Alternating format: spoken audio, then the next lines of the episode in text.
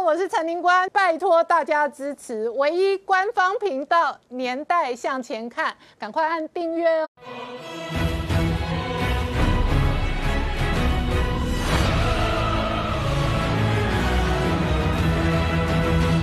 年代向前看，向前看年代。大家好，我是林官，欢迎我们忠实观众跟粉丝朋友扫描 QR 码订阅《年代向前看》YouTube 官方频道。倒数十二天，美国大选了，现在拜登儿子的笔电门越烧越大哦。那这一个渣男小拜登哦，不但是恋童的这个性犯罪，可能直接被定罪哦。另外，网络爆料还涉及乱伦哦。那这一个情节哦，使得外界关心哦，究竟这一些料从哪里而来？那一方面哦，外传。这一个中国反习派的其中一部分，当时对亨特拜登工作的成员，很有可能是这一次的阴谋论的核心之一。另外一方面呢，拜登本人也被迫打破沉默，但是他直接呛朱利安尼是垃圾。可是朱利安尼今天也接受媒体的采访。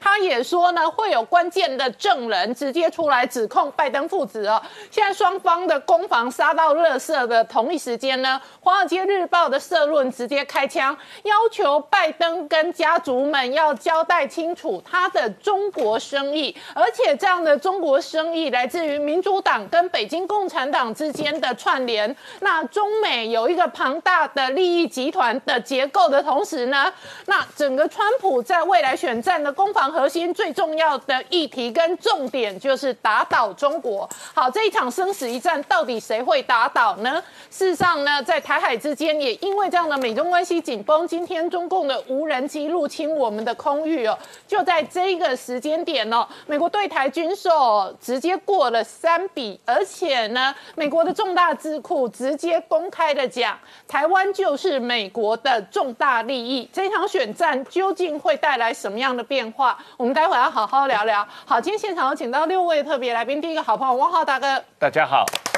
再是台大医师李斌医师，大家好；再是朱月忠，大家好；再是黄世聪，大家好；再是吴杰，大家好；再是王创夏，大家好。好，今天呢，美国的选战最新的剧情是，朱利安尼直接说会有重要证人直接出面指控拜登父子，而拜登本人打破沉默，他直接公开批评朱利安尼是垃圾。现在到底是谁是垃圾？好，是从现在美国大选最后关键十二天哦，双方互相指控对方是垃圾。然而，好莱坞的电影情节都没有这么夸张，因为杭特拜登不但指控。性被指控性犯罪，而且还疑似乱伦。这应该是一场美国总统大选的实境秀啦。那这一场实境秀现在演到什么地方？演到现在是由这个前纽约市长、曾经打倒黑手党的朱利安尼出来挑战这个。他可能他虽然说拜登骂他是乐色，可是他认为拜登才是乐色，所以现在是他想要收拾这个乐色，甚至要帮这个川普一忙。那现在主主要朱利安尼说两个事情，主要就是说第一个，当然这个根据之前的很多电邮门的事件里面都说了，拜登收了中国大陆非常多钱，那他自己。他现在出来直接指控，他说拜登啊，你就像是把美国卖给了中国这个样子。嗯，他就说呢，很多的这个汇款里面来说的话，一半都是进到这个拜登的这个手套里面。他甚至还明确的说，我们在这个之前看到的，他跟这个华信能源所谓一年一千万，他就说没有错，真的有这一笔。而且他说那个所谓的这个十趴由 H 先 hold 住的那个后面要 for big guy，那个 big guy 就是拜登。他就直接都讲得非常清楚，所以呢，现在他还说了，这些不是我空口说白话。他说很快就会有一个证人来出来说这这件事情是真的。好，那我们就等待是不是真的有这个证人出现。虽然认为说过去的这个拜登真的是把这个美国卖给了中国，这是第一个指控，在钱的这个部分，还有拜登在中国的生意的部分。但是呢，八卦媒体比较新比较在意的是另外一件事情，这个。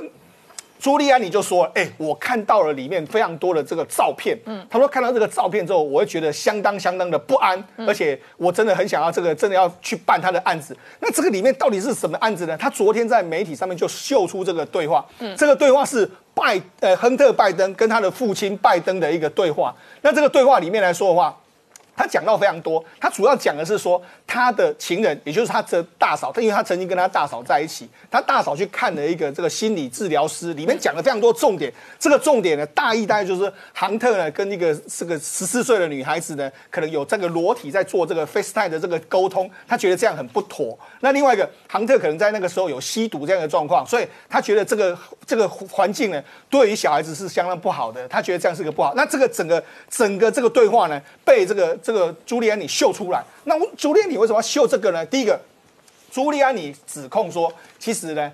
拜登知道这件事至少有三年以上的时间，也就是说，拜登其实知道这件事。你这件你你有这件事之后，然后你还没有处理好，于是呢，现在又又有人出来说，那到底这个十四岁的小女孩是谁？嗯，那于是呢，很多这个根据美国媒体的这个爆料，就是说，哎，这个十四岁的小女孩来说是美国人，因为有一度来传言说是中国，他说，哎，是美国人，而且呢，事事实上里面他们做了很多动作呢，都是真的是不不堪入目的这个动作。嗯，那甚至还有人说。这个女孩子呢是拜登家族的成员，嗯，哇，那如果听到是拜登家族的成成员，那还得了？那这个可能是有更加复杂的这个关系。那到底是怎么样？因为现在的这个媒体的爆料资料越来越多，因为有很多人都看过这些资料。那昨天朱莉安你也说到，他已经把这些可能跟小孩子有有关的这个资料，他交到了这个德拉瓦州的警方。嗯，那德拉瓦州的这个目前他们的这个检察长的这个办公室也说，哎，没错。哎，朱利安，你已经把这个相关的资料，还有这个硬碟，还有笔电东西交给警警察，那警察交给警察官，那那现在呢又介入，FBI 又在调查，嗯，所以现在整个状况来说的话，是已经进入了美国的这个司法程序。那当然，就这个川普来讲的话，川普在造势场合就说，哎。我们要把这个拜登关起来。我们现在要求这个司法部的话，赶快给我查清楚。所以你看，现在整个这个剧情来说的话，已经直接牵牵涉到这个拜登。嗯，那当然了，目前来说的话，这个目前美国国会要求说，哎，密情局啊，你要给我更多的资料。什么资料呢？他们现在要求密情局呢提供给国会呢亨特拜登的行程。为什么要提供亨特拜登的行程？因为根据这个爆料里面来说的话，爆料曾经有爆料过，二零一四年的时候，亨特拜登去休斯顿。嗯，那根据密情局之前提供给国会的几笔资料里面有证明到这一点。嗯，他二零一四年的确有去休斯顿，所以两个是斗了起来的。他这这个资料。爆料资料跟密情局提供的资料是对的。另外还有一件事是说，他提到说，因为有一个整个乌克兰这个通乌克兰门的这个布瑞斯马的公司里面，曾经呢，当时的这个亨特拜登呢，因为根据爆料里面的人来说，他们曾经约在意大利这个地方。嗯。但是根据密情局提供的资料里面，他当时亨特拜登也的确有去意大利，所以他现在要求这个密情局提供更多亨特拜登的资料，让我们跟这一次爆料的这个资料里面可以互相来核对。所以现在等于是说，相当多的资料都对拜登。家族相当相当的不利，因为牵涉到卖国啦，甚至是有这个性这个不正当的这个性行为，甚至网络在传所谓乱文的这个东西，对拜登家族都相当不利。但是拜登在这个时候，他前几天都是采取一个所谓的模糊的这个政策，甚至很多记者堵他麦克风，他都不予回应。那现在他终于打破沉默，他就跟你说。他就说：“朱利安，你是垃圾。那朱利安，你跟这个川普的党羽们在用这些东西来在抹黑攻击我，都是垃圾。”好，现在这个画面是他昨天晚上接受 ABC 的回应，他的回应是说：“那这一个都是不实的指控。”对。然后朱利安尼他们是乐色。对，没错，因为为什么？他就说啊，他们现在选情已经绝望了，所以用这些来攻击我。他说一点都没有根据性。嗯。但是呢，事实上现在对美国很多媒体来讲的话，这个除了一开始的主流媒体都没有报，但是现在主流媒体呢，似乎随着这个事情越演越烈，而且媒体上面讨论的声量越越大，似乎有转向的这个可能性，可能也会跟进报道。那这对拜登的压力呢？我觉得接下来的几天里面会节节高升。好，那这个请教一下汪浩大哥，双方哦，现在直接指控对方是乐色，然后几乎是要说哈摊牌。主要朱利安尼的说法是会有关键证人出来，而且朱利安尼不断的暗示哦，那小拜登哦涉及的性犯罪哦，甚至哦丑陋不堪到涉及乱伦，所以呢这里头呢网友在网络上哦这一个找蛛丝马迹跟办案，这是第一个路线的情节。那这里头当然有很大的动员哦，首先第一个是。类似这样的家庭丑闻情节，可能可以动员出川普的保守派选票，因为保守派对于某一些家庭价值跟某一些人伦价值，基本上是有一些坚持跟底线的。再来第二个，攻防的还包含法律战，所以朱利安尼第一波送去的警察局的笔电的硬碟，这里头第一波可能定罪的是小拜登，那下一轮是串联到老拜登的政治攻防。对这个呃，刚才我。四聪讲的这个，就李安妮说现在有关键证人嘛？那这个关键证人实际上两个小时以前在美国媒体已经曝光了啊。那这个曝光的这个证人名字叫做 Tony Boblinsky。嗯啊，这个 Tony Boblinsky 为什么他是一个关键证人呢？他是在呃上个星期《纽约邮报》公布的杭特电邮门里面的一个关键的电邮里面的收电邮的一个。关键人物好，那么大家如果这个呃电视上能看到这个电邮的话，这个电邮是有一个叫 James Sullivan 的人，嗯，他是呃小拜登的一个 business partner，是一块合伙人，嗯，他向给小拜登写的一个电邮，然后小拜登也回，这个电邮里面主要讨论的是什么呢？是小拜登 Hunter 拜登跟叶简明。也就是中国华信电能源的总裁叶简明合伙开一个合资企业，嗯，这个企业怎么样分钱，嗯，怎么样分股权的讨论，对啊。那么在这个讨论里面，你看啊，它里面有说，我们先来看一下，所以下面的股权在这里啊，这里的第一个是百分之二十，嗯，H 是指 Hunter Biden，嗯啊，那下面 R W 就是呃。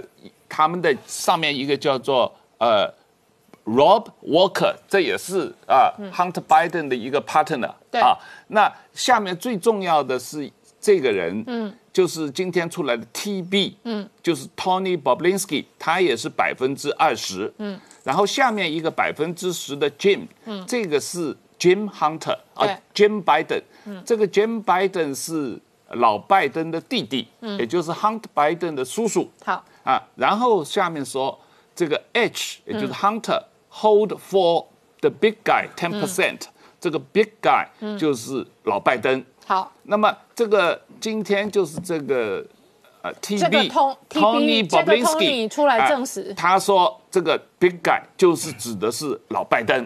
好，我们再来厘清一次啊。呃，小拜登哦，成立了一个公司，那主要的这个股东呢，在电子邮件里头曝光了一二三四五六，对，就是说六个自然人，对，然后这六个自然人当中有二十趴是 H，有十趴是 H 帮忙处理代代代词，哎，代理词啊，所以关于 H 加总起来其实是三十趴，好。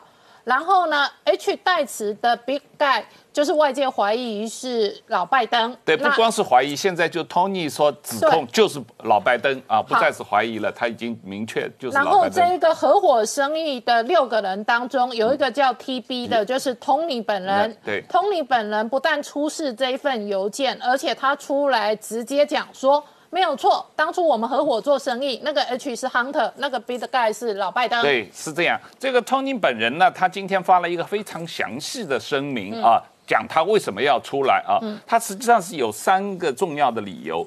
第一个就是他本人家族三代都是职业军人，他本人也做过海军，然后他很爱国，但是呢，他从来都是投民主党的票的啊，所以他是个民爱国的民主党。军人啊，这是第一。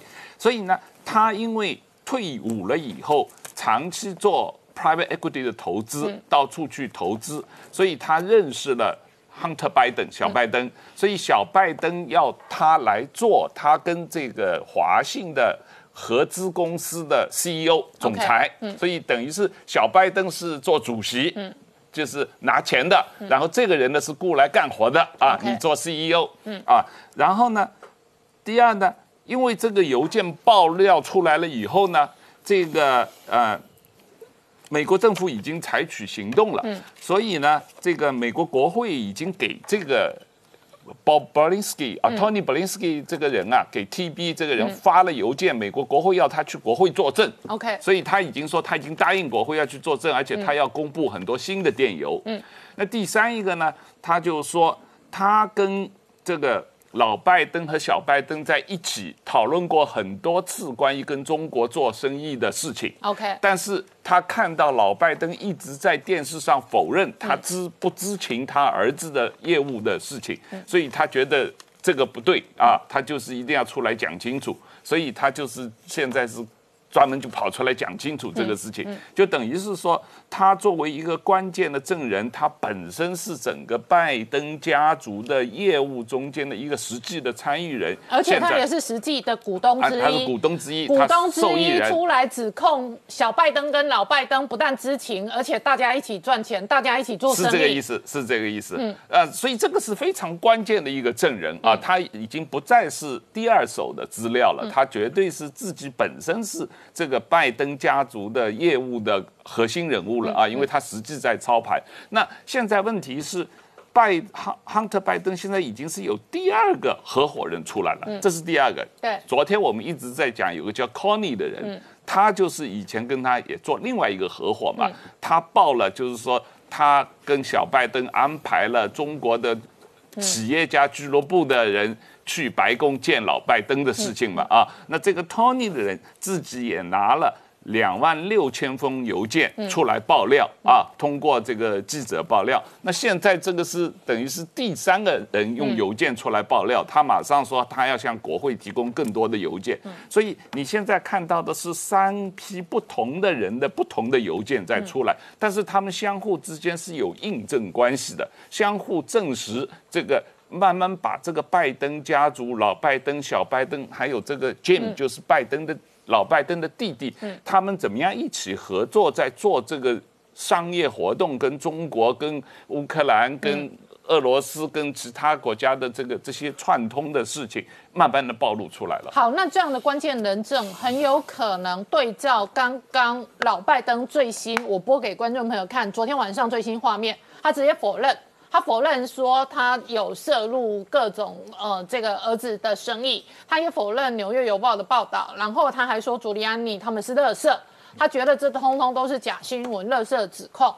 那如果有关键证人出来指控老拜登说谎，老拜登可能第一个面对的是哦司法的救责，第二个他当然也有政治信用，可是因为距离投票日也很近，他搞不好在选票上是赢得胜利的，那他最后的当选的正当性就会备受考验。对，昨天晚上我们刚才看的老拜登的这个回答记者的提问啊，第一，他并没有对邮件的内容直接做出啊反驳，他只是一股脑的说，因为朱利安尼是帮川普工作的啊，是川普的律师嘛，所以他就说整个这个是一个呃选战抹黑嘛，所以他就是觉得这完全是垃圾啊，他他不承认，但是。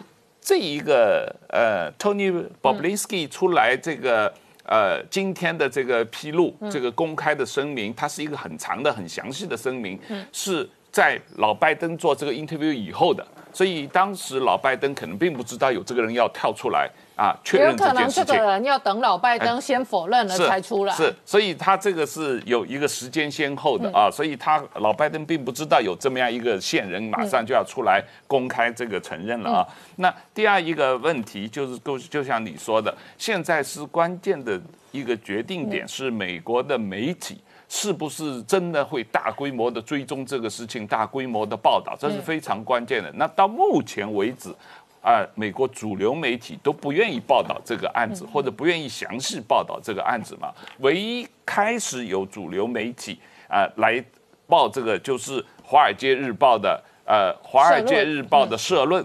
啊、已经公开说，这个老拜登必须啊公开的、明确的回答他跟中国的生意往来对啊。那这一次啊非常非常重要的、带有风向性的一个社论，而且《华尔街日报》根据别的媒体报道，实际上也已经跟这个 Tony Boblinsky 接触了、哦。啊，他们准备以这个人作为中心写一篇详细的报道，嗯，要公布这个呃这个这个案子啊，所以我觉得这个案子实际上还有更多的发展，嗯，因为实际上呃关于这个案子保证是华盛顿的超级核弹。是。第一炸是炸拜登家族，拜登即便当选，他当选的正当性都会可能被炸掉。是，而且炸到什么程度？如果是他直接当关键人证跟物证的话，搞不好炸到拜登本人叛国罪，然后他儿子的性犯罪，我们已经不用讨论了，几乎很有可能是时间问题而已。那就是炸毁整个拜登家族，是这是第一个。再来炸毁整个拜登家族之后，民主党的其他人选，对，就华盛顿的建制派有多少人一起发大财？是，那这是第二个炸，那第三个再炸的话，搞不好贺锦丽真的长期又相对年轻，又在加州混，所以反而跟华盛顿这一帮切割，所以搞不好贺锦丽就像水门案的这一个后来的福特总统一样，直接哦从副总统抵上总统，那整个美国政局会大地震。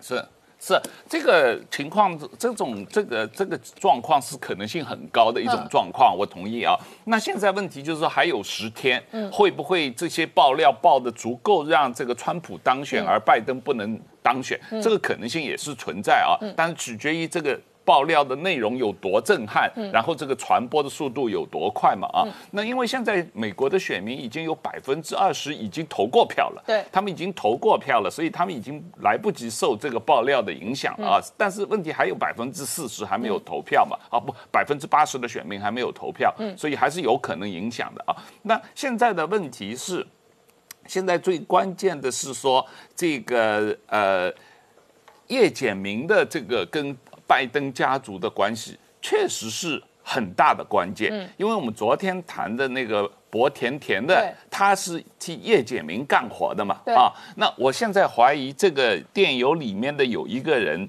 实际上是指叶甜甜。这个最后一个啊，你看到那个七万两千，这个、这个人。啊，有一个人要一年给他七万两千嘛，前面八百五十是指一年给八百五十 K，就是八十五万美金。OK 这个就是等于是你们每年的工资。嗯。你们除了每年工资以外，你们下面还有股权。哦。啊，前面是每个人每年分多少钱，那其中有一个人是跟这个 S 开头的对。这个名字，啊，这个名字是是由那个他是跟中国的这华信嗯。有关系的。对，然然后这个是华信方面的人，哎工作人员，他的工资一年是七万二美金，是这样。然后这个 S 开头的英文名字会不会是薄甜甜？可能是我我就猜啊，我不知道，对、嗯。对，就是这样，或者是这个华信跟他们中间联络的一个人、嗯。啊，就但是他不是一个很重要的人物。那第二一个就是说，整个这个呃前两天《纽约邮报》报道的这个整个这个跟华信的叶简明的整个关系里面，还有一个关键人物是。一个台湾人嘛，嗯啊，我们那天有谈过嘛，啊，呃，叫什么叶俊明啊，林俊明林俊明，林俊明嘛啊，那林俊明他是什么人呢？他是一个一个重要的美国的公司在中国的 CEO。OK 这个公司叫商腾。嗯啊，这个商腾是什么重要性呢？这个商腾是原来 Goldman Sachs 的 President。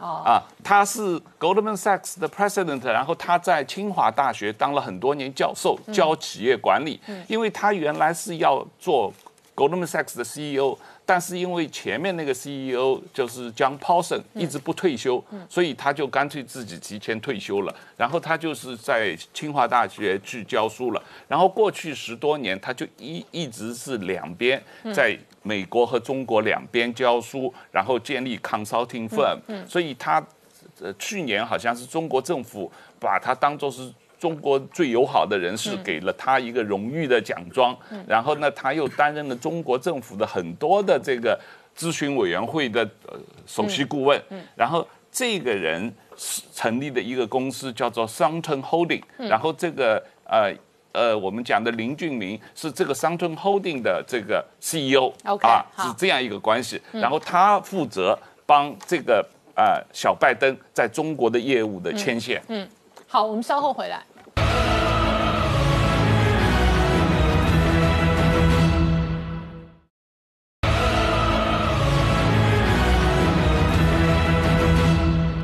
美国大选。倒数十二天了，现在双方哦阵营哦杀的你死我活。然后老拜登昨天晚上接受 ABC 专访，他当然直接指控朱利安尼是乐色。可是，在朱利安尼的指控当中，拜登家族才是乐色哦。那现在就连华尔街日报都开在社论开枪哦，要求拜登要交代清楚他的中国生意。那最后关键的十二天，川普每天都追打。拜登家族的贪赌门，好，创下刚刚看到川普捡到枪，每天扫射拜登家族。川普捡到枪，每天扫射，而拜登终于出来了，你骂人家乐色已经来不及了，因为这段时间虽然百分之八十五的主流媒体不报这样的新闻，可这还是传开来了，而且传开以后，很多人去关心之后，心中的疑问越来越大，所以现在呢，连拜登粉，连挺拜登的媒体。心里都开始觉得可能要倒戈了。嗯，华盛顿《华尔街日报》用社论，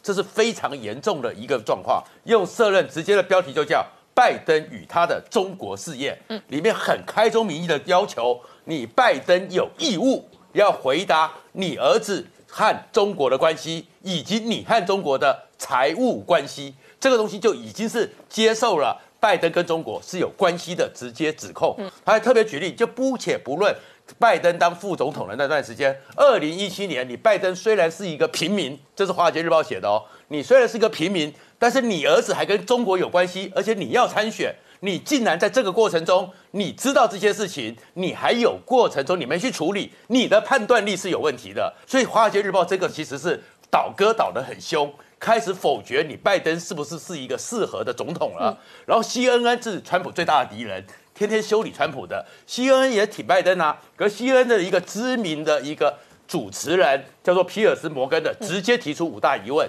要求点名拜登，你要出来说清楚、讲明白。第一个问题就是，你拜登，你必须要站出来，不是说这是你儿子的事，你要去解释所有对你儿子的解指控，你要出来说明。第二个，这些指控都这么多了，都引起这么大的纷扰了。你拜登必须说明说，面对这么重大的事情的时候，你先前那种回避的不合理的回应方式到底是怎么回事？你要跟我说清楚、讲明白。第三个呢，邮件里面非常清楚的显示，他是已经认证这个邮件里面有些东西是他认证是真实的，显示说，当你航客跟拜登带着拜登去跟乌克兰天然气公司见面的时候，而当时你是副总统的身份。这时候是有职权的问题。第四个，FBI 也已经证明了里面很多邮件是真的，所以不能回避，不能说是垃圾，你不能这样子去处理它。而这个同样状况里面呢，你就看到了福斯新闻里面非常重要的一个那个评论员叫做汤姆贝卡罗，他就列出了他现在看到选前十天有十大迹象，川普可能会赢。这里面的迹象里面呢，第一个就是一样的，就是你这样搞法之后呢，民主党挺不下去了。所以他是说呢，在宾州里面呢，民主党登记，我是民主党的选民呢，竟然比往年少掉了二十万。所以看起来你民主党拜登呢，很多时候民主党选民是开始流失的。显然民主党的投票率，拜登的投票率会远低于共和党。然后拉美裔的，现在川普是赢的；非洲裔的，上次川普只有百分之八，现在有达到百分之四十五。所以整个这个局面看起来，他有十大征兆，认为说川普可能会最后胜利。好，明姐，那美国大选杀得非常血腥惨烈的同时呢，今天哦，中共还派出无人机，事实上还侵略我们的领空。对，这大概是第一次哈，国防部证实说这一个解放军啊动用所谓的无人机啊入侵台湾的西南的防空识别区。那今天国防部释放这个消息，当然表示我们有把握，第一个有能力可以发现，也有能力可以监控它，甚至。这样的意涵就是表示我们的飞弹也可以击落它。那另外哈，这样的一个你要确认它是有人机或无人机哈。那特别是无人机，呃，我相信，因为特别是今天台湾的海空军在西南的海域也有演习哈。那非常的有可能两种情况，第一个是我们的战机也有升空去监控，然后直接识别哈，发现说，呃，原来是无人机，那所以才有把握这样讲。第二个也有可能是这样的一个解放军的无人机，它在入侵我们的一个。呃，演习的区域的时候，被我们的人员哈直接识别哈所发现。那这样的呃无人机，我们研判基本上哈，呃，既然它会被发现哈，大概就不是属于逆中型哈。不过对付无人机，我相信解放军用无人载具的一个目的，背后最重要的是要对台打一个所谓的消耗战啊。另外就是说，它也要减少它所谓的呃真正的这个所谓的人员伤亡。所以这种情况之下，如果它未来动用中小型的这样的一个群攻式的无人机对台湾来讲，反而威胁是相对比较大的哈。所以我们看到今天也有讯息，有媒体报道说，这个中科院有一项这个呃很蛮秘密的计划，叫做雷护计划哈。就是用镭射哈来这个防护台湾的一个计划，这样的一个镭射武器的一个研发哈开始投入，我是觉得为时已晚，应该要加速进行哈。特别是在针对这样的一个无人机，我们刚刚谈到大型无人机雷达跟这一个飞弹是可以击落，那大型无人机因为它造价也贵，所以你用飞弹去打它，这个成本上是可以对应。但是如果中小型的无人机，特别是他们近期还公布有所谓的这个蜂群无人机哦，它的造价是相对来讲是非常便宜的，而且这个量非常大。你用飞弹去拦截它，事实上是非常不划算的哈。所以它可以用无人机来消耗你的飞弹。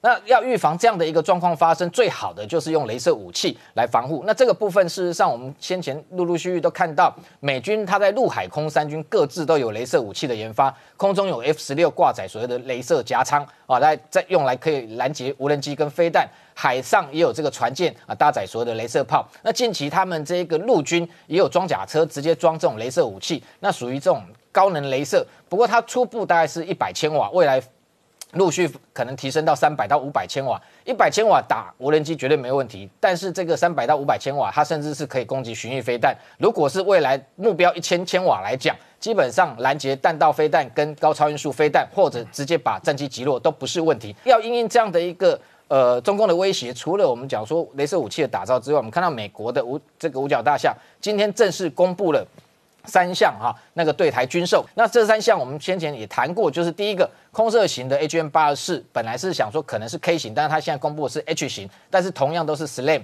这种增程型加 ER 的哈，射程大概都可以到三百公里。那总共出售台湾一百三十五枚哈，另外还有像这个 M 幺四两海马式火箭，那。这个项目跟这个数量也公开，那总共十一套，那同时出售给台湾哈，这个 ATACMS 这种战术导弹总共有六十四枚之多哈，那其他的还有包含像 MS 一一零哈这种 F 十六这个外挂式的空罩夹舱，那可以征收一百五十公里外的一个所有动态全天候的一个监控，那还有同时包含三座的地面站，那这样的一个整个军售的金额高达十八亿美金哈，那等于说。对于这样的一个射程，特别是超过三百公里这样的一个呃战术导弹也好，或者空射巡弋飞弹也好。对于美国来讲，这是一个对台军售的一个非常大的一个突破，也是一个很大的一个分水岭哈。那同时，我们看到为什么美国强化对台军售？美国智库 CSIS 近期就公布了一个报告哈，这个报告名称叫做《迎向更强劲的台美关系》。那中间有一些部分的确值得观察，就是说，呃，包含他特别谈到说，民主台湾呃就是美国的利益所在，这是一个结论。也就是说，过去这么长期以来，华府在对台政策上面，基本上两党经常有。分歧，那很难得有共识。但是这一份报告里面谈到说，近期有百分之九十哈的这个华府的官员，不管是民主党或共和党，都对台湾的一个安全跟民主台湾的一个重要性有高度的共识。所以这一个报告的结论是，不管呃说这个今年的美国总统大选的结果如何，未来美台关系的发展绝对会持续持续的上扬，而且确保台湾不会受到中国的攻击跟威胁。好，我们稍后回来。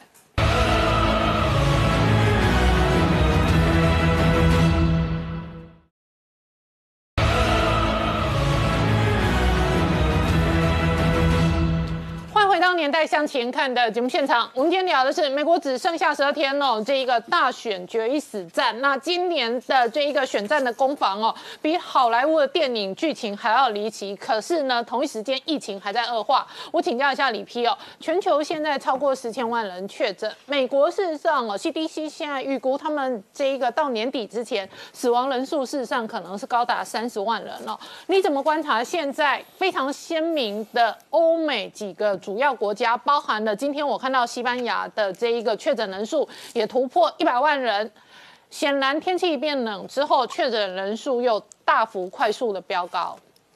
对，我们一开始就知道说，在夏天比较不利于这些呼吸道病毒的传播哈，所以说夏天可能会疫情趋缓。可是，在我们今年的夏天，虽然我们看到的是那个疫情趋缓，可是。欧美国家继续流行呢，它虽然所谓的趋缓就是没有归零，它就是一直不停的在扩散之中。那我们知道说，这个病毒它对于环境的适应能力的，它在比较冷的环温度之下，它可以保存比较久的一个存活。也就是说，它尤其是那个接触传染，接触传染的几率会大大增。好，所以对于欧美国家来讲，其实是我将来是一个很大的考验，因为他们夏天都没有办法去好好的去把控疫情控制下来，到了秋冬天，它可能会倍数上升，它的那个确诊人数跟它的死亡人数可能倍数上升，倍数上升以后，它会造成这些国家的医疗机构的庞大负担，说不定就会有一些呃病人没有办法得到呃理想的医疗的情形。啊，对于台湾来讲，对啊，我们也要警觉了。不过就是说，哎，我们已经一百多天都没有那个本土的传播的案例，所以台湾的那个新冠病毒案例是零，嗯，啊，零再乘以二还是零，好，所以台湾是相对比较安全的。嗯，那我们是在这段时间呢，我们就没有办法松懈了，所以呢，我们的边境检疫其实要，说不定要更更更严格一点哦，就是这个我们要防范，只要病毒不进来，台湾的那个。民众就比较不需要那个担心这件事情。嗯，那另外一个影响是疫苗哦，台湾的这个民众呃已经把第一批的流感疫苗都抢打光了，然后紧接着而来就有流感疫苗之乱跟之怨了，因为显然有一些人打不到，然后还有一些人呢就转了打肺炎链球菌的疫苗。然后北半球现在当然期待的是，也许下个月辉瑞的新冠肺炎的疫苗、武汉肺炎的疫苗真的会成功。你怎么观察现在疫苗的状态？流感疫苗我们就是说，诶，鼓励在今年特别要去接种哈，因为我们知道说新冠病毒的疫的那个症状跟流感是很类似的，万一两个一起来的时候，你会很不容易去分辨它，然后可能造成你检验上面的。困扰也会造成你诊断上面的一个问题。那对台湾来讲，其实是比较好的啦，因为我们没有新冠呐，嗯，所以流感疫情来的时候，你不必去特别去注意新冠，除非你是从境外进来的旅客。啊，另外呢，我们今年从秋冬天一直到现在，我们的流感流感的那个确诊数字跟重症死亡数字一直都在维持在非常低的水准，因为我们大家都戴口罩，多洗手。都不摸你的眼鼻口，这种一些重要的个人的防疫的一个作为呢，不只是预防的新冠病毒，也预防的流感，跟甚至很多其他的呼吸道病毒感染。所以未来的这个冬天，我们可以预期说，我们持续保持这个态度去应对的话，流感也不至于会有大规模的流行。嗯，那希望就是说，我们这个政府的政策是希望把流感疫苗接种在。最高风险的老人家跟幼儿了，所以才会有所谓的反打的现象。而至于新冠病毒的疫苗，就是大家现在还在还不知道说它什么时候会真正的出来。虽然有些药厂它就号称说今年年底以前会出来，可是谁也没有把握，因为它的先决条件是你第三期的临床试验必须成功，然后经过那紧急授权许可以后，它才会上市。所以我们对新冠疫苗的一个策略就是多重的一个管道去获取。那个它的货源，然后就是当然国家需要付出很大的一个那个财财力去支撑这件事情。不过我想台湾对疫苗的施打呢，大概也不会落后世界其他国家太多。好，那李批，我再请教你哦。这一次川普显然哦，他的治疗的疗程哦，从结果的角度来看哦，对他的发展是很乐观的。那所以川普接受到的治疗，包含了再生源的单株抗体的药物治疗啊，就引发了全世界的兴趣哦。可是同一时间，这个李来的这个单株抗体的药物哦，它事实上已经走到第三阶段，可是它就喊卡了。你怎么观察现在药物治疗的全世界的发展？对我们对于这个医药方面的的一个因果关系呢，都一定要用对照研究去证实是是不是有效，或者是不是有关。川普一个人用了八九种药啊，你你其实很难讲说他是不是药物有效，说不定他就是。免疫系统很强，它就是不会重症哈，因为重症的比例大概就是十几二十 percent 嘛，也其实七七八成的人是会自己看护的。那所以像最近不是说，哎，韩国有打流感疫苗以后出现死亡案例啊，这个东西就是要对照，嗯，你不能够说因为打了疫苗以后有一个死亡啊，就说一定是疫苗引起来的。相对的，川普用了那么多治疗啊，他好了，你也不能够说一定是他用的这个药好了，你一定要去做对照研究。所以 r e m d e i v i r 那个抗病毒的药，瑞德西韦，他有做过对照研究，他证明有效，但是效果是一点点的，它减少重症死亡的效果好像只有差不多百分之五左右而已。那个类固醇也是一样，百分之五到十的一个效果。然后呢，有些就还不太知道，哦，像那个李健朗那个单株抗体的治疗呢，目前还在试验之中。然后现在虽然说，哎，李来的那个单株抗体的临床试验是喊停，这个其实不一定是真的，它的那个。药物有问题，有的时候我们在临床试验的时候碰到一些呃严重的不良反应，它的试验就会喊停。那这个严重的不良反应不一定跟你的治疗或跟你的疫苗有关，它只是基于安全的理由暂停。等到独立的审查委员认为它是没有安全的疑疑虑的时候，它还是有可能会继续进行下去。好，我们稍后回来。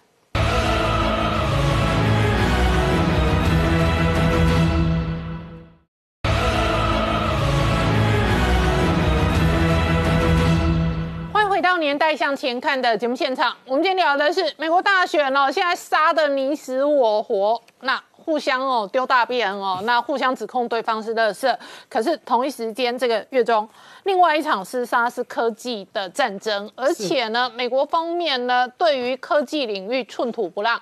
是，大家现在啊，大家真的都在抢市场哦。这过去几天，我们都给大家追踪日本的情况。我们今天跟大家先看到韩国的情况。其实，在上礼拜我们也谈过，这个三星的副董事长李在镕，为了固装，为了抢光刻机，杀到荷兰去哦，哈。哎，真的是有够忙的。这礼拜他杀到哪里？杀到越南去见越南总理阮春福，做什么事情呢？他准备要在越南建汽车的电池工厂。哦，哇，那越南对他也非常礼遇哦，哈，因为大家也知道现在疫情的关系，结果他去不但礼遇通关也就算了，十四天隔离检疫免直接通关。哇，当然越南是有目的的。你看到越南总理阮春福说什么呢？说。三星的成功就是越南的成功哦，我告八给的好，而且哦，人家会这么讲是有目的的，因为过去三星的最主要的手机大本营就在越南，因为三星手机一半以上都在越南生产。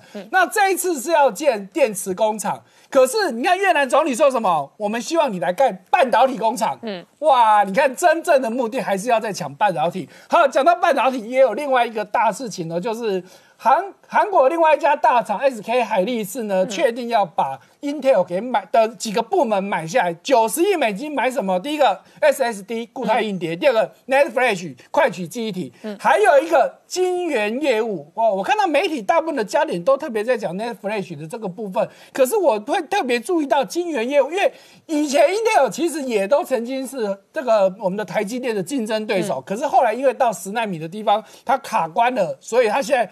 摆明基本上我也不要了，SSD 我也不要，NAND Flash 我也不要，我就主主攻 CPU，嗯，那其他就卖给你海力士。所以海力士呢，因为收购这些，它会要升为第二大，赢过日本的凯霞，就只输自己同国家的三星了。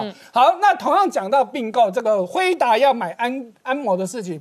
看似好像好像已经抵定了嘛，可是事实上卡关了，卡在哪里？卡在中国，因为中国的一些科技厂很怕这件事情一旦成案，很有可能以后辉达会借由安谋的控制的这个制裁权，去再次的对中国的企业造成很大危险，因为。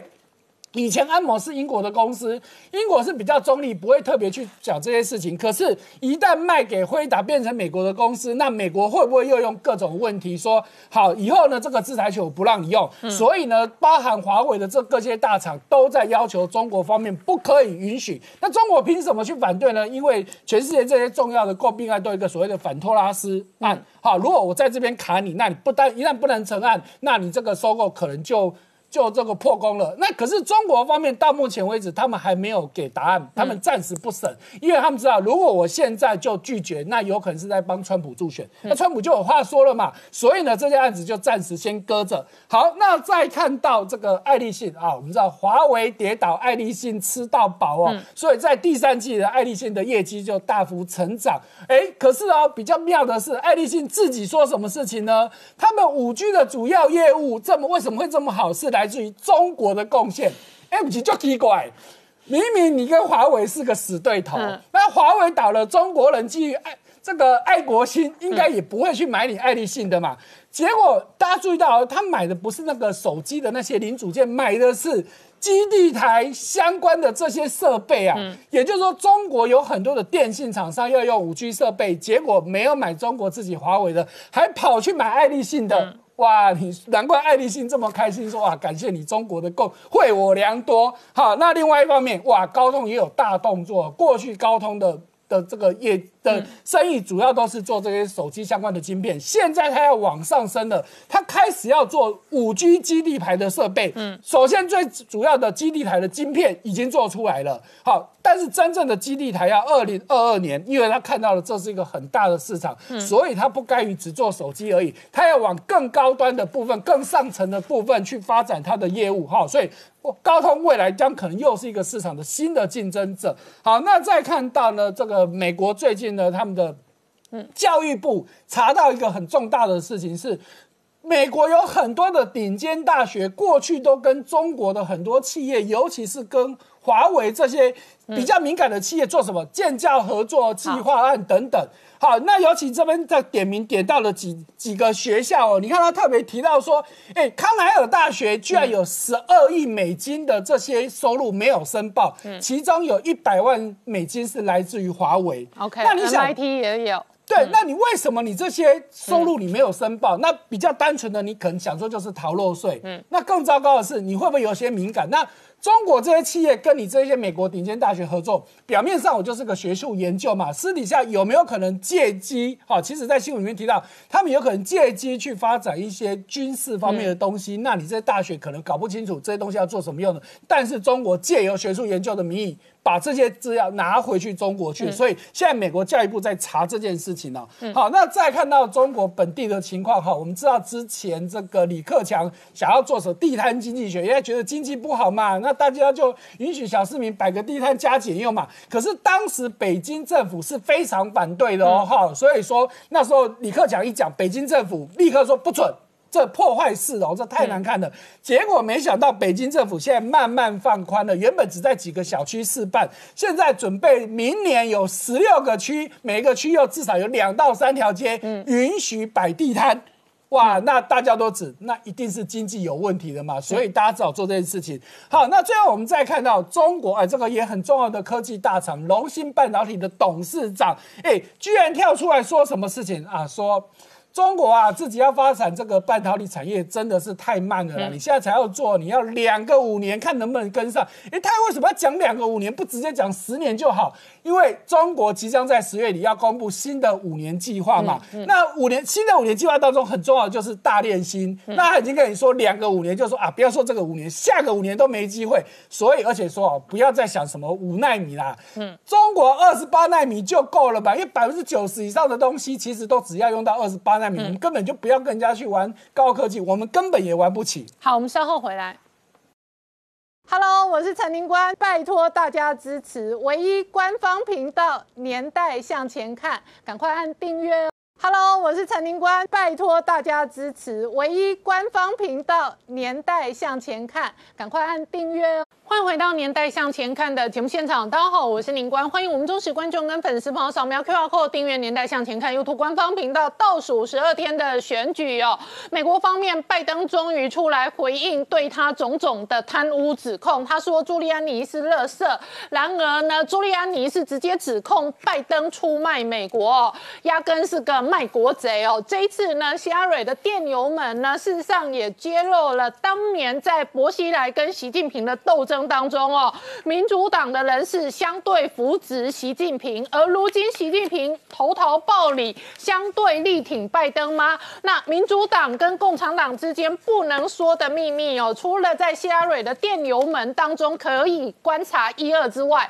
这一次反习派到底是不是丢拜登的受死来源，杀拜登的受死来源，也是外界观察的重点。因为呢，跟着杭特拜登一起发大财的关键人物叶。简明出身石油帮，而网络媒体跟有网友爆料哦，石油帮的其中一个关键人物是周永康。各位观众朋友，你们仔细看这两张脸，你们有觉得这两张脸长相神似吗？那叶简明当年二十五岁横空出世，可以掌控哦这个中华能源公司哦，其中一个重大的核心当然跟石油帮的挂钩有关联。同一时间，网络媒体还有人爆料，这一次的这一个拜登通中门的重要关键人物是博甜甜。那外传谣传，她可能是博西来的私生女。这一次串联到杭特拜登的所有中国，不管是红二代、正二代、商二代，他们有的追呃被消失，有的失踪，目前为止生死未明，有的呢流落海外。那于是呢，在他们失事两三年后呢，各式各样杭特拜登的黑资料就冒出来了。这背后真的是反习派的复仇吗？反习派的斗争斗到美国两党的斗争上面，这背后会有多大影响？我们待会要好好聊聊。好，今天现场有请到六位特别来宾，第一个好朋友汪浩大哥，大家好。再是透视中国研究员，同时是台大政治系荣誉教授明居正老师，大家好。再来是宋承恩，大家好；再来是王以龙，大家好；再来是吴杰，大家好；再来是黄创夏，大家好。好，美国的选战呢，有全世界各种力量的介入。那民主党成天指控的是这一波黑资料来自俄罗斯，可是网络上有一些人名、有一些照片、有一些指控、有一些 source 号称来自中国。那这背后当然是华盛顿跟北京之间哦，这个错综复杂不能说的关系哦，接二连三的曝光。那对于川普来讲，他最后关键的逆转胜的这个攻防，就主打反中牌。好，从刚刚看到的是哦，川普接受媒体最新的访谈跟最新的造势，他当然也是哦再度抱怨哦，痛批这个推特跟脸书的言论跟这个议题的审查。可是呢，这一次美国媒体方面也打得如火如荼哦，《华尔街日报》的社论也开了第一枪。对我们一一向都说这个，一开始他是说这个是《纽约邮报》小报不值得信任，什么大报完全不报。你说你有争议的话，你有稍微要报。但是现在有一个开第一枪，就是《华尔街日报》。《华尔街日报》只是社论，社论写说 Joe Biden and China business，我们翻的比较粗，就是说拜登和中国内党事，意思就是说呢，现在指控丽丽说你拿了钱，而且呢，华信能源他的 email 中间说我们要给 H，就是杭特。百分之二十，然后要给 big guy，就是大人物呢，他要拿百分之十。那么这个百分之十是不是拜登？那你有钱的话，你有拿钱的话，你如何影响你的中国政策？美国人民有权知道。然后《华尔街日报》说，拜登有义务要出来说明，要来回答，不能够再像过去一样嗤之以鼻哈。然后说，如果即使你当选，如果参议院是众共和党掌握的话，也会继续追这件事情。那么除了这个《华尔街日报》以外，还有。共和党的人士就是拜呃班农，班农在直播中间直接指出另外一件事情，就是说他们有证据掌握说小拜登杭特拜登当时签这个一点五亿的中国银行投资到他们的公司这件事情是在哪里签的？在北京的这个包可士，就是他的驻北京的大使，美国驻北京的大使的办公室中签的。如果这件事情属实，那就是公器私用，也就是说，副总统的儿子，你用空军二号带儿子呃去中国，而且呢签约他自己的这个。公司的股权签约到美国大使馆去签，这不是公器私用，这是什么？那包可士这个人是二零一四年到一七年做这个中国的大使，而且他退下来之后做了很多的顾问，他现在有开顾问公司，而且他到去年都是这个阿阿里巴巴的这个呃。高级顾问，嗯所以他的跟中国的商界的这个关系是非常非常多的。嗯另外出来指控呢，还有朱利安尼，朱利安尼直接就说拜登是把美国卖给中国。嗯他说呢，你必须，我们现在知道他们掌握的证据，就一年一千万的这个呃顾问费中间有百分之五十，杭特是说是给老爸的。嗯那么这件事情，拜登必须要出来说，否则就是收贿，否则就是把美国卖给中国。那我们来看一下，说习近平为什么押宝拜登这件事情不是秘密，他们希望拜登当。选，但是中间有一个故事，这个故事是从这位女士，就是希拉蕊中间的这个解密的电邮中间所曝露出来的。那么事件要追回到二零一二年的这个有一位叫王立军的，他呢到了这个成都的领事馆，就是现在被关的这个成都的领事馆去投诚，而且他带了一堆资料，这个资料呢有交给美国领事馆的人，那么。直接的领事馆人通知国务卿，当时的国务卿就是希拉蕊，希拉蕊报告了奥巴马，所以只有少数的人，核心的国安团队知道这件事情。中共的高官带了资料去成都，是什么资料呢？发现说是一个内部习近平反习的势力要来做一个柔性政变。那么主使的人两个，一个叫薄熙来，另外一个叫周永康。他们希望在二零一二年十一月的这个十八大中间呢，要去架空习近平的权利。习近平是要掌权，他们希望能够架空他，然后实际上由薄熙来他要当选常务委员，然后由跟周永康的集团来接掌。中共的权力，这件事情原来只有核心的团队知道，可是呢，正好习近平呢，在二月的时候，周永康投诚不久，他到华府访问，见了奥巴马，嗯，奥巴马衡量再三，决定把这件事情亲口告诉习近平，嗯，习近平知道之后大吃一惊，但是呢，表面上就是压下来，常做镇静，没有做动作。当时的国内的。常务委员会中间讨论要如何处理薄熙来，因为当时有丑案、有弊案、有杀人的事情。那么讨论中间的常务委员有九票，其中呢四票比四票，就是说要不要来处置薄熙来。最后一票关键票就是人在海外的习近平。这时候电话打来，习近平说：“我投这个呃，跟这个原来的这个集政统治集团投，他投说要处理薄熙来，所以呢就变成说薄熙来失势，然后习近平。”惊险了，掌权之后呢，就处理薄熙来跟周永康的一批人。嗯，然后呢，所以这个故事某种程度等于是奥巴马跟希拉蕊他们相对在习近平政权并不稳定的时候扶植了习近平一把，然后呢压抑了薄熙来的政变的力量。没错，所以他等于是变相的稳定了中国北京当时哦政权并不稳定的习近平的政权。对，好。那这个是希拉蕊电邮门当中揭露的其中一段历史故事。另外一段就是这个，就是关于中国的石油跟中国石化在非洲买油的情形。现在也是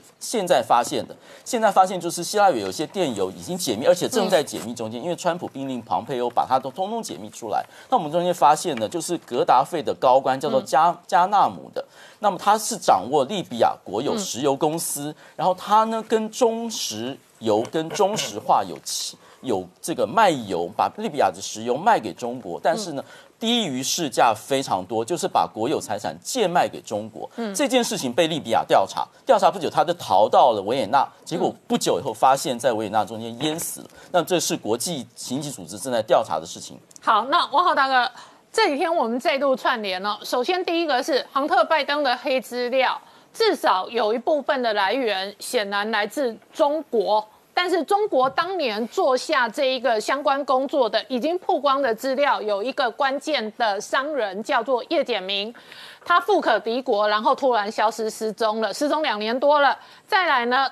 有一个曾经跟他一起工作的第一线的女孩子，她的这个推特名字叫薄佳琪，那他们外传可能是薄甜甜。好，这两个是中方的重要的联络关键角色跟人物。然后呢，同一时间呢，外界哦在追的是民主党，显然这些年的主政过程当中，跟北京的关系非常好，好到什么程度？好到副总统访问北京的时候，副总统的儿子可以顺便做生意，可以顺便在北京的这一个美国驻华大使的办公室哦，直接签约。那表示说，他整个哦，国务院跟外交体系跟华盛顿的掌权者，事实上都没有在避嫌。而且都觉得这个是大家很亲近的关系。那每一个人，包含了刚刚陈恩讲到的当时的驻华大使，现在也做中国生意。所以民主党内有做争夺生意的，保证不仅仅是拜登家族而已。显然，当时的华盛顿的掌权者跟呃第一线工作者有非常多这样的状况。第三个是，那现在外界外传，希拉蕊跟奥巴马。跟当时的时任副总统的拜登，他们相对扶植了习近平一把。习近平现在想要投桃报李，帮助老朋友。对这个希拉里呃帮助习近平啊，这个呃和民主党跟中国的政权的关系非常的接近，这个是有迹可循的啊。当然都是起始于这个。克林顿，她的丈夫希拉里的丈夫当总统的时期，因为克林顿他在上台之前啊，这个呃，他曾经是非常反中共的啊。他实际上，克林顿在上台之前没有去过中国，但是来过台湾四次啊。那但是他在上台以后，大概在。一开始他是强烈主张要对中国的人权，因为克林顿上台的时候是一九九二年，当时这个呃天安门事件爆发还不到三年，嗯，所以他刚上台的时候是强烈主张要对中国进行经济制裁的，嗯，可是他上台以后不到两年，他对中国的政策发生了一百八十度的大改变，主张要是。把中国拉入国际贸易体系，把中国拉入 WTO 啊，美国全面跟中国发展这个伙伴关系。那么从这以后啊，因为克林顿的关系，再加上后面的这个奥巴马这个两任民主党的总统，他们总体对中国的政策都是主张跟所谓的呃。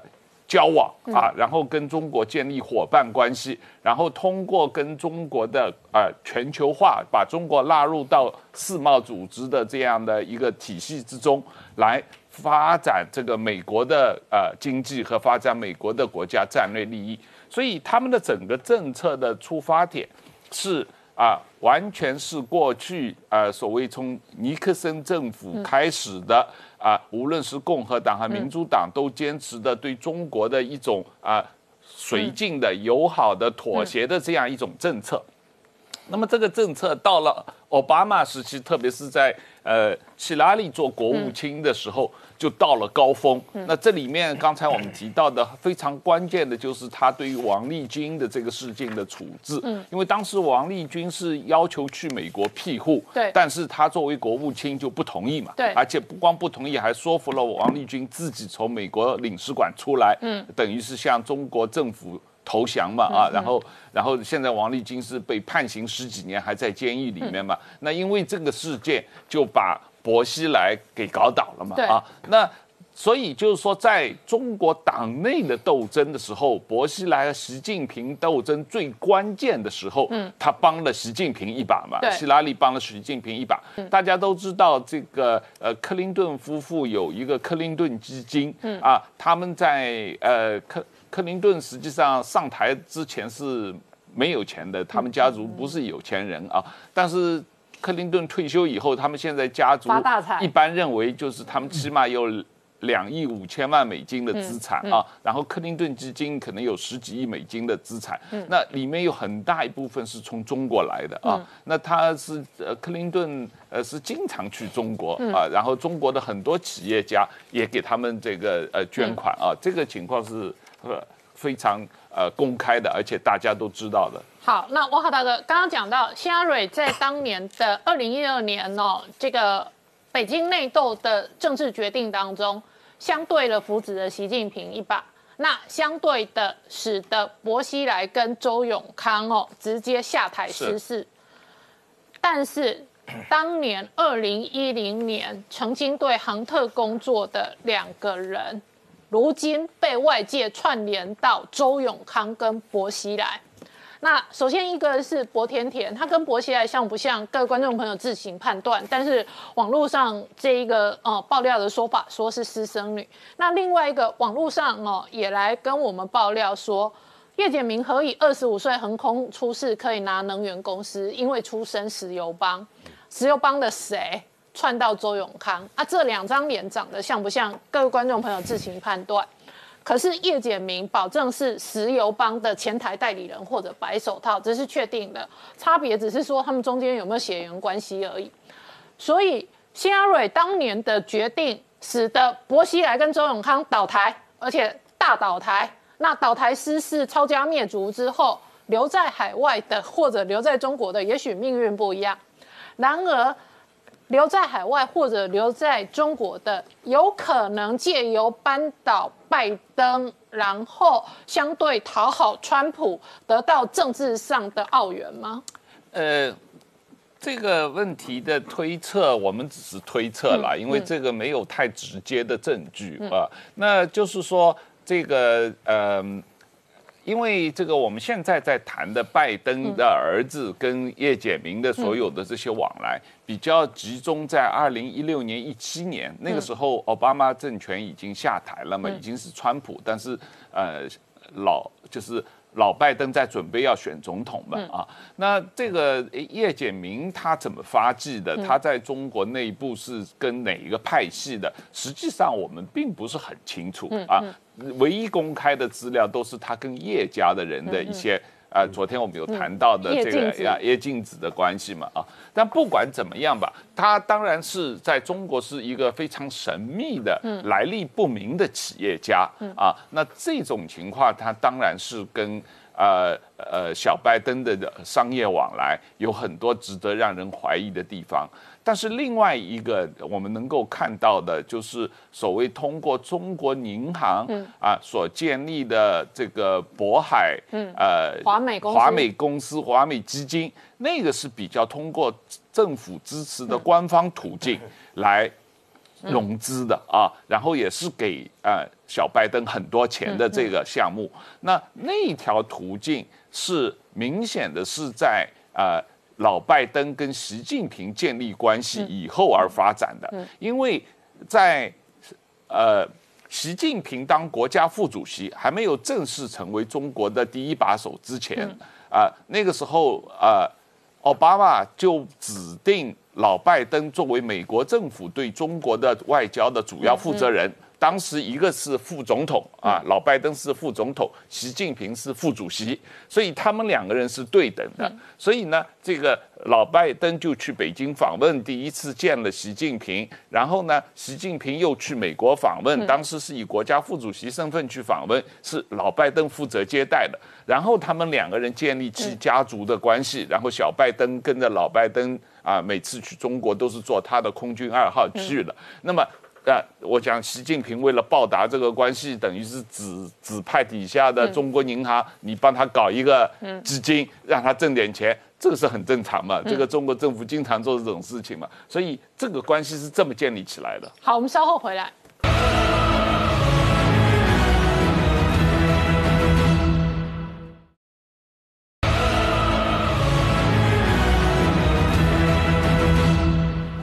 年代向前看》的节目现场。我们今天聊的是哦，拜登家族的中国生意哦，现在变成美国选举攻防的重点。那何以民主党的几个政要跟北京的关系如此友好哦？这可能跟克林顿夫妻这一路的脉络跟故事也有关联。希拉蕊、克林顿被揭露的电邮门已经曝光的资料当中，确实在习近平掌权不久过后，政权还不稳定的时间点、关键时刻，他扶植了习近平的政权一把。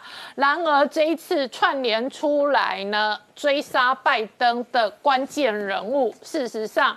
啦，假设是真的来自石油帮跟伯希来的私生女的话，那这到底会不会是反习派的斗争斗到美国的战场上？好，创下刚刚看到的是美国国务卿哦，直接把六个这个中国媒体列为外交使团，这个是美国内部对于红色清洗、红色渗透、就最新的一个宣传相关的这个政策，可是同一时间政治的斗争哦，显然从华盛顿斗到北京，然后再从北京斗回华盛顿。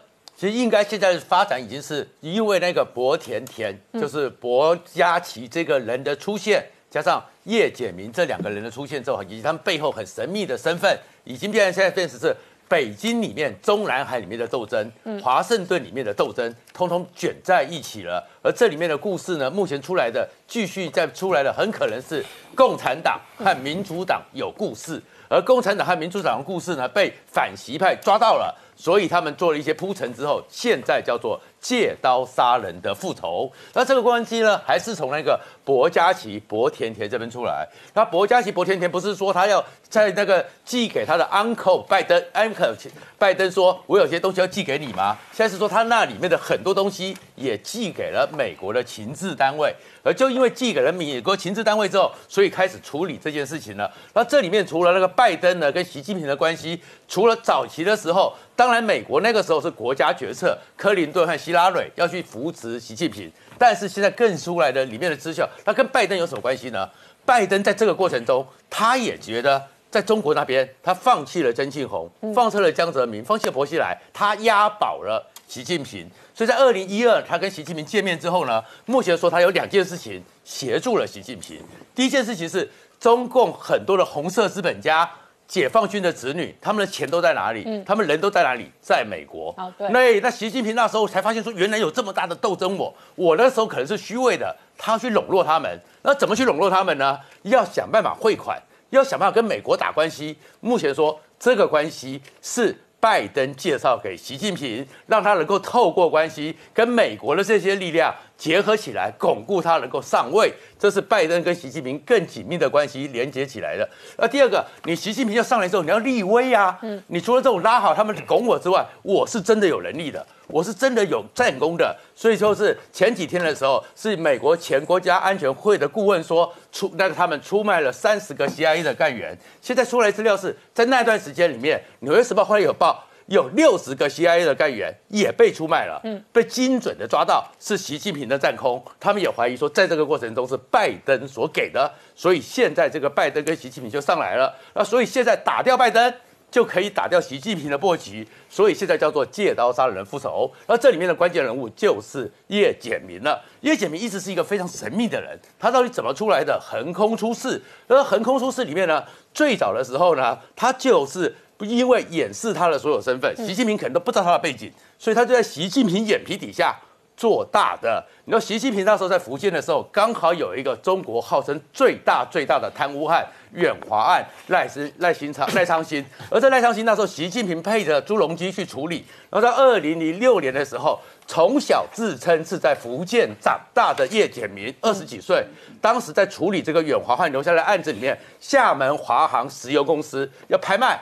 哎，叶显明横空出世，一百百分之百的股权，他就拿下来了。哎，从此就踏入了这个能源石油的事业。叶简明怎么可能突然之间在畅行无阻呢？所以最早的时候传说，因为他姓叶，很多人说他是叶剑英的关系，是叶选宁的关系。后面都说都不是，因为网络上就有人开始看到说，这两个人好像长得面相实在太像了。网友说他们两个长得很像。你看，尤其是下颚这边，嗯，嘴巴这边。眼睛的那个眼神，然后还有鼻型、嘴型，哎，怎么会长这么像呢？而且这两个都是他们公开的大头照，都不是我们 P 图的。对，是，所以大家想说，是不是在这个过程中其实是一个暗装、潜伏，然后在习近平不知不觉之中，因此就把这样的一个系统出来，而这个系统我做大了，航特。就要跟我来做关系，所以我是不是在这过程中就可以掌握到航特很多黑资料，可以作为一个将来有用的时候需要用的。因为这更特别是什么？就是刚刚讲的博加奇那个邮件，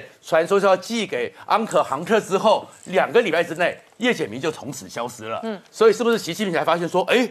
是不是你们是有问题的？后来有时候才发现说，原来这薄佳琪可能是薄熙来仇人的女儿，所以这有一个。那另外一个呢，再过来的呢就是车峰了。现在又传出来说，那你航特其实你出现那么多照片，那么多状况，那个整个那个朱利安尼讲的有两万四千张，嗯，这不只是在美国，不只是在香港，在北京也有。而在北京里面有一个地方出现在哪里呢？叫做。盘古大观十一号，嗯，盘古大观十一号就是杭特跟着他爸第一次去北京的时候住的地方，而这个地方是谁的家？是车峰的家，戴香龙的女婿。所以戴香龙女婿是不是那时候因为也是我你跟杭特做关系，因为你习近平跟拜登有关系，那我就跟他们儿子做关系。嗯，然后里面呢有很多接受招待，现在非常不雅的照片。是不是那个时候是另外一条线也在准备将来对付拜登、对付亨特？好，那而且哦，网络上现在爆料的爆料的几个，通通都倒台失事了，不然就是人间蒸发了。车峰、叶简明都是横空出世、发大财、赚大钱、富可敌国，然后过去两年、三年内都陆续消失蒸发了。那我请教一下明老师哦，怎么观察现在美国这一场选举的斗争哦？看起来剧情是高潮迭起。你怎么看？对啊，过去我讲中共一些事情的时候，大家说你们讲的是不是太阴谋了？现在看起来好像我们会讲的呢还远远不够，再加一大堆胡椒粉了、辣椒了什么，大家才才够味道。我先帮他很快回溯一下，就是这个呃这几个硬碟里面到底看到哪些内容？第一个是通乌门，就是乌克兰的那个问题，就是 b u r i s m a 这个公司。然后这个事情爆发之后，其实理论上应该就是民主党出问题，嗯，结果民主党拿着事情回头去弹劾川普，说你不当施压，嗯，然后川普当时不是非常生气嘛，那之后过去了，但是这川普他当时就觉得说不对劲，明明是你们的问题，居然你的火可以回头来烧到我，所以川普当时有感觉，但是他不一定有这么多的证据在这里。好，这是第一个通风门。第二，现在出来叫通中共门。嗯，那刚才各位讲的加起来叫做中国华信叶简明的这个故事，而这个故事呢，好像更多的跟民主党的关系比较密切啊，这是第二块。好，然后第三块就是跟杭特本人呢，他大概两个问题，除了刚刚前面说受贿啦什么等等之外呢，一个就是他性方面的丑闻，跟未成年少女的丑闻，再来个人的吸毒的问题。好，那是这是杭特。好，那现在参选的不是杭特，参选是 Joe Biden 呢。那儿子犯错对老爸的政治生涯有什么伤害呢？有一定伤害，但也不能说一定就是死罪。简单说，这个呃儿子犯错呢，父亲有责任，但是这个为什么责任是有限度呢？因为这儿子是一个成年人，成年人他自己要负责。那除非说你有关系。好，那第二部分，Joe Biden 跟这事情有多大的关联？如果说现在公布这些资料呢，大体是可信的话呢，第一他知情，嗯，第二呢他应该有受贿。啊，不管是十啊二十什么的，反有受贿。如果这些东西都是真的话，第三呢他有介入，第四呢他有施压，然后第五呢有些事情在他办公室进行，嗯，啊或者至少在这个空军二号里面进行。好，那这些事情，比方说他至少跑不了关系，这些东西当一步步被证实的时候呢？他的这个可信度跟他的美国政坛里面的可接受度是要大打折扣的，所以这个问题是很大的。好，会有多大影响？我们稍后回来。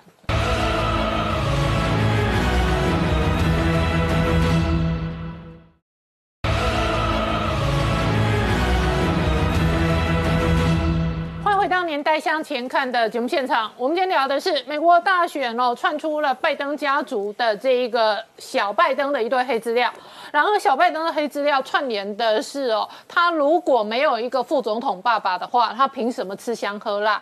甚至在讲难听一点。为什么他们去乌克兰不会被拍到一堆不堪的影片跟照片？可是他们出访中国会留下发大财跟不堪的影片跟照片？那这里头串联出来的就是老爸爸老拜登的政治信用跟政治的伤害。对，当然回到你刚刚的问题，我第一个回答就是乌克兰情报能力比较弱嘛，就是这样的嘛。中共情报能力比较强，这是很简单的答案。嗯。当然，这个是一部分，但是你大家知道，最后等一下我就要讲中共。呃，拜登现在出来否认了啊，但是否认我们可以看到他比较软弱无力，而且没有细节。嗯，照理说这么大一件事情，你的反你的反击啊，必须是强而有力的。嗯，而且对于其中人家攻击你的重点，你很快要回应很准确。这个东西不是随便出来讲两句，这东西应该是很郑重的出来开个记者会，然后边边有律师陪同或怎么样，然后一点一点的指正力力的去回答。所以不到这个程度呢，我们是有点有点疑问的啊。所以这是对拜登部分。那么这件事情牵扯到什么呢？第一，在美国里面呢，现在调查局长嘛，对不对？调查局说，嗯，去年十二月人家东西交给他了，他都没有处理，那所以这个部分是有问题。嗯，然后再来就刚才各位在前一个那个班里面看到的，就是脸书跟推特呢，虽然讲了，但是呢，这封杀还是照旧，所以他们这个难辞其咎。比较我们需要谈的是民主党跟共和党在这里面的一个问题。其实我们看到就是民主党、共和党呢，这么多年以来，当然有权力斗争，我们都晓得了；有意识形态上的差异，我们知道了。但现在我们看到就是这一次选举暴露出来的美国社会上的分裂程度，跟民主党跟共和党所代表的那个价值观，似乎差距非常非常大，嗯，大到可怕的地步。那么刚才各位谈到说这个民主党帮共产党什么的呢？嗯，因为那个时候呢，刚好是我跟那批朋友呢在很关注大陆局势的时候，当时我演讲呢还特别讲这一段。王立军案出来之后，没有几天，我们当时就判断，我们说薄熙来会出问题。嗯，我们是三天四天之后讲的，讲完之后当然没有人相信，所以我们这样讲讲了一个月，三月初的二零一二年三月初。开人大政协会议的时候，头一天薄熙来出来谈笑风生，我们自己都吓呆了。我们说一个月前我们就说他垮台，就他现在出来开会了，难道我们错了吗？回去看那天我们说没有错啊，我们照样讲。第二天要出来开会，但整个脸都垮掉了，我们晓得出问题。第三天消失了，然后人大政协开完之后呢，温家宝开这个记者会，在记者会上就间接承认的事情。记者会开完第二天，然后就公开说薄熙来倒台。那么当时我们看到什么呢？我们已经讲说这个，当时这个呃之前呢，其实王立军要要投诚的时候，美国为什么不给政治庇护？一个简单说法就是说啊，这个他不想破坏中美关系。我们仔细看了一下，就是美国决定要玩中共派系政治，嗯，他去押宝押哪边？刚才这个汪浩轩有提到。我们当时没有想得很清楚，就是说，其实当时主政的是民主党，但是我们认为说，当时美国主政不管是谁，他都考虑说，我是要压周永康这边呢，还是要压这个习近平这边？嗯，最后美国决定压习近平这边，他可能是基于一个国家利益的考量。嗯，为什么呢？因为习近平眼看很快这个那时候是二月嘛，嗯，习近平十一月就要开会，他那如果顺利的话，九九月之后他就接班了。所以跟他建立一个直接的管道，然后把情报交给他呢，那是这个最大的好处。嗯，我们当时讲，我们说习近平未必不知道这些事情，但如果说从美国那边情报也证实我已经知道事情的话，那表示这事情是百分之百可靠的。嗯，所以无论如何，美国是对他施恩了。嗯，是做是做了这个好事了。所以我可不可以翻译成大白话？可以。习近平今天的某种程度的位置。是奥巴马、希拉蕊、拜登扶植出来的，是可以这样讲。那时候他还没上台，嗯，那时候是二月份，嗯，然后三月份那个波西来才倒台，嗯，然后这中间呢还有还有多长时间？有九个月的时间，对，中共的政局九个月可以发生很多事情，所以当时他们去赌习近平呢，我们如果说是一个合理的赌博。可是这是两个层次哦。是奥巴马、希拉蕊、拜登决定赌习近平，而且把他扶植成功，并不等于奥巴马、希拉蕊、拜登的利益等于美国利益。没有错，就你某种程度只能说，民主党的权力核心压习近平。我在讲大白话，叫做民主党跟共产党的习派红二代合作。可是相对上，我如果是反习派，我如果是共和党。我可能就跟另外一方合作啦，呃，或者我就去扶植另外一方的人马了，或者共和党也有抢在民主党前面做的事儿，但问题是那时候民主党执政，你很难去抢，嗯，但是共和党会想清楚，他也未必敢赌另外一派，因为看起来习近平要上来所以大家会纷纷把筹码压到同一个人身上，嗯，就是就 hedging 了，哎，可以这样讲。其实你刚刚讲的那个，就是我要准备讲的第二层。所以第一层是国家利益的问题，第二层是党派利益的问题，还第三层有没有个人利益的问题？好，所以国家利益来说，其实两派呢都想压到习近平身上。党派利益的话呢，就是好，民主党压了习近平，共和党呢知道拿香跟着拜也去了，因为他要上来。但第三层个人利益呢，那就未必有另外一派的这机会了，是不是这样的？好，那么也就是说，我们这样一路走下来，我们看到说。为什么我刚刚讲说对拜登父子伤害很大呢？因为从那个以后，似乎他们的关系变得越来越好。我们刚刚讲说，呃，他前面不是接待过他吗？还有一个细节，当时我们注意到，习近平在二月份，当时为什么不给王立军政治庇护呢？因为美国是知道一个礼拜就七天之后，习近平要到美国访问。这个时候，如果给了王立军政治庇护的话，那习近平恐怕就来不了了。嗯，所以两害两利相权呢，他们决定说争取习近平，所以牺牲王立军。嗯，啊，这是第一个逻辑。第二逻辑，习近平来了之后呢，我把东西交给他。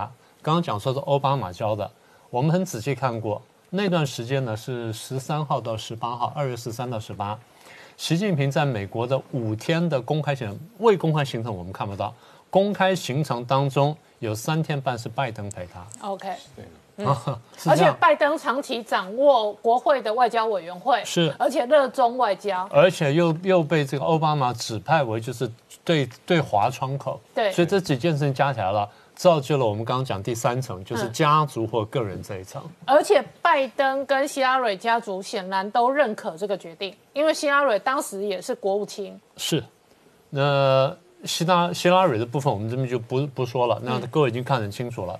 所以现在我们看到，就是说它其实有几层几层的部分。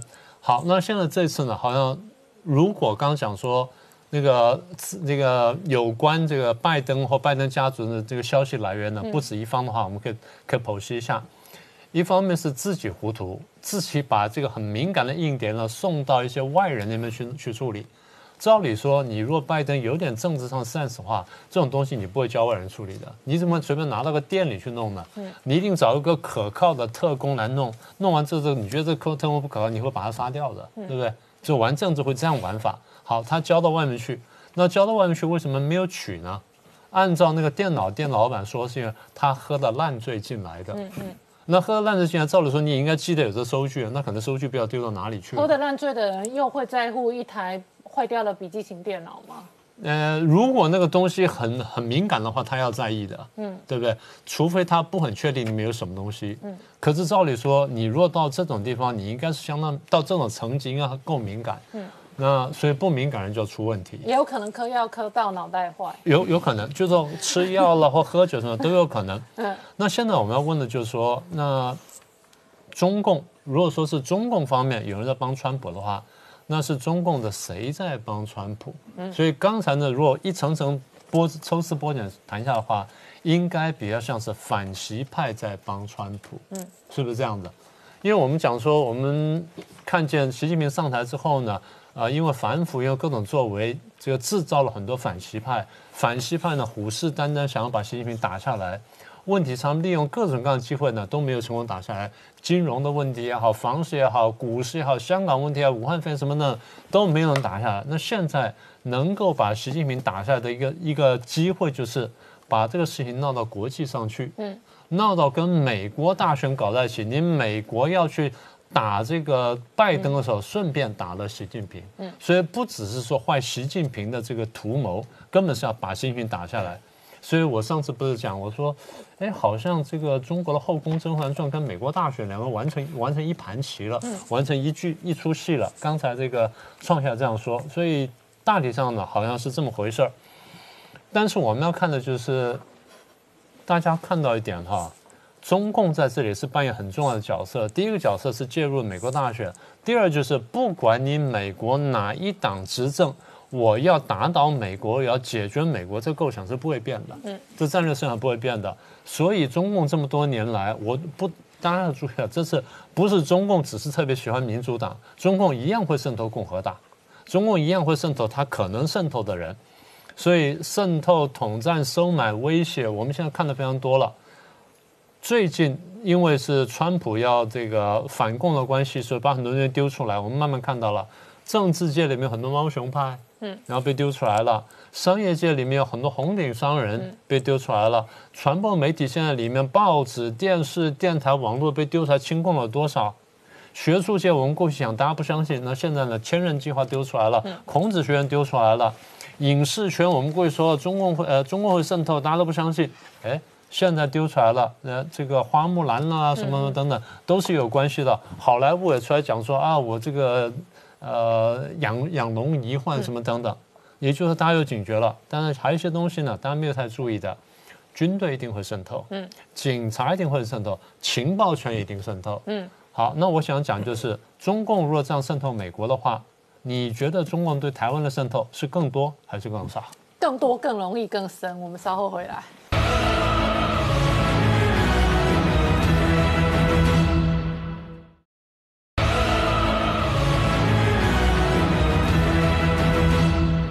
年代向前看的节目现场，我们今天聊的是一场美国大选的剧情哦，压根比好莱坞电影还精彩，而且还串联出中国内部的派系斗争。可是同一时间，中国确实哦，对于美国进行的超限战的规模也是非常大。对，我们先补充一点哈，谈到说这个亨特拜登这些所谓的黑资料哈，事实上呃，目前的外界的观察是说这。不管是硬碟也好，或笔电也好，都是交付给谁，或者是透过人员的传递的管道，哈，那要作为打击之用。但是另外一个可能性，事实上我们不能排除骇客，哈，直接去这一个骇入这个亨特拜登的电脑，啊，这样的可能性，事实上我觉得蛮高的。主要是，但是这背后的动机或这个操作的人。好，是来自哪一方？到底是所谓的，譬如说习近平他动用他的这个解放军的正规的网络部队，还是反习派？其实过去不管华尔街日呃日报，或者是像华盛顿邮报，陆陆续续都有报道哈。美国很多的一个军事科技，其实早就被这个窃取哈，包含像过去这一个有这个统计，至少三十七项武器，二十九项军事高科技都已经被中共的网军哈给这一个渗透跟拿走哈。那这中间不管是从卫星到神盾舰、LCS 跟巡防巡防舰、MV 二二的鱼鹰机，甚至反导弹的系统。各种武器装备，连爱国者飞弹可能都有这一个相关的技术都被这个中国网军拿走，那让解放军在军备的发展上面足足少了二十五年的一个时间。那过去美国的一个呃国会隶属的一个审计署曾经公布一个报告，就美军他们用自己的一个模拟测试小组，两个人一组去入侵美国国防部内部的系统，结果发现一个小时就可以进入美国的一个武器系统，二十四小时就可以对这个系统进行掌控。所以这样的一个网络的漏洞，好其实是存在，而且它不是用这种高级的一个。呃，骇客骇客入侵城市，而只不过是去针对它的密码管理哈的漏洞，就找出一些问题就可以入侵。那其实过去甚至有现役的美军的史崔克这种八轮甲车哈，事实上他当时是部署在北约，那时候怀疑是俄罗斯干的哈，就是说透过骇客攻击就可以瘫痪，甚至把它上面的一个敌我识别系统就整个把它打乱，让它没办法进行目标识别，诸如此类的一个问题，还有包含干扰 GPS 的定位，或者是它 AC 一三零的炮艇机的通讯系统也被入侵。过，所以未来透过网络入侵，第一个它要窃密，那在战时的时候，它可以对美军的武器进行破坏。不过回过头来谈，就是说，如果今天在美国的国防部的这样的一个有高度一个等于网络防护的一个政府部门，中共的网络骇客都可以进行入侵的话，其实对于杭特拜登的笔电来讲，对他们来讲真是 piece of cake 小问题而已。好，我们稍后回来。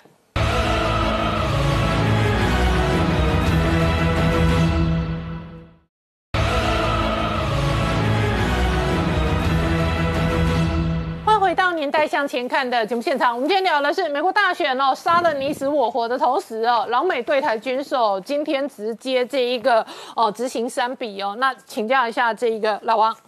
川普任内哦，美国军工产业真的发大财。对，因为川普是标准的民族主义嘛，他不是一个全球主义，所以带他到处都这样哦。比如说中美贸易战开打之后，你可以看到川普哦在上任来啊，平均哦每年哦至少增加五个 percent 的国防预算哈。你看到今年已经来到七千三百八十亿美元了哈，这么多钱，当然就给那些所谓洛克希德马丁的雷神哦发大财了。那不只是川普增加预算。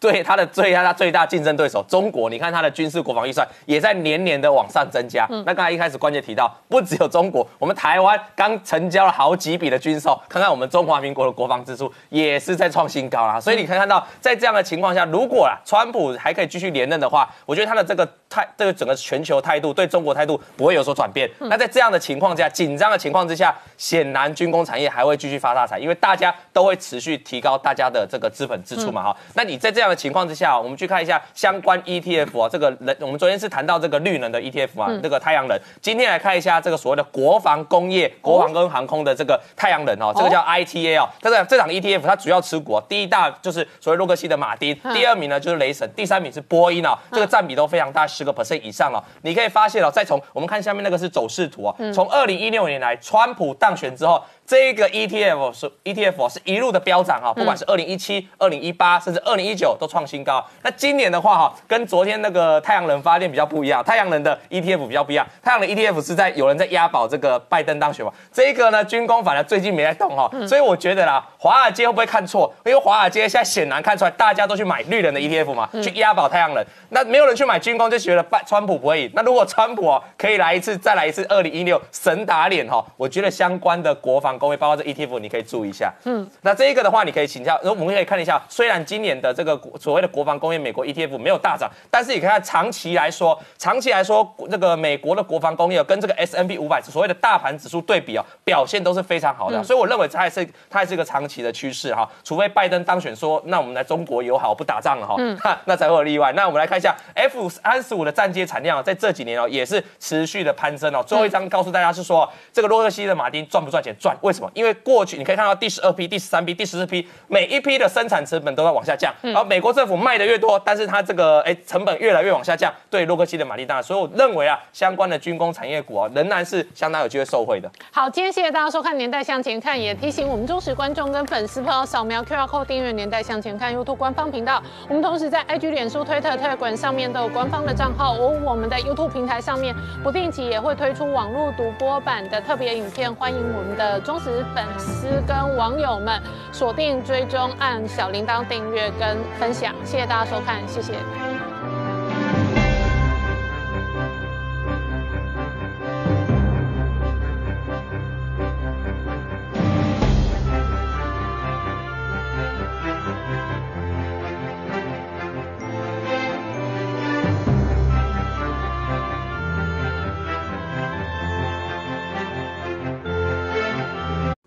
我是陈宁官，拜托大家支持唯一官方频道《年代向前看》，赶快按订阅哦。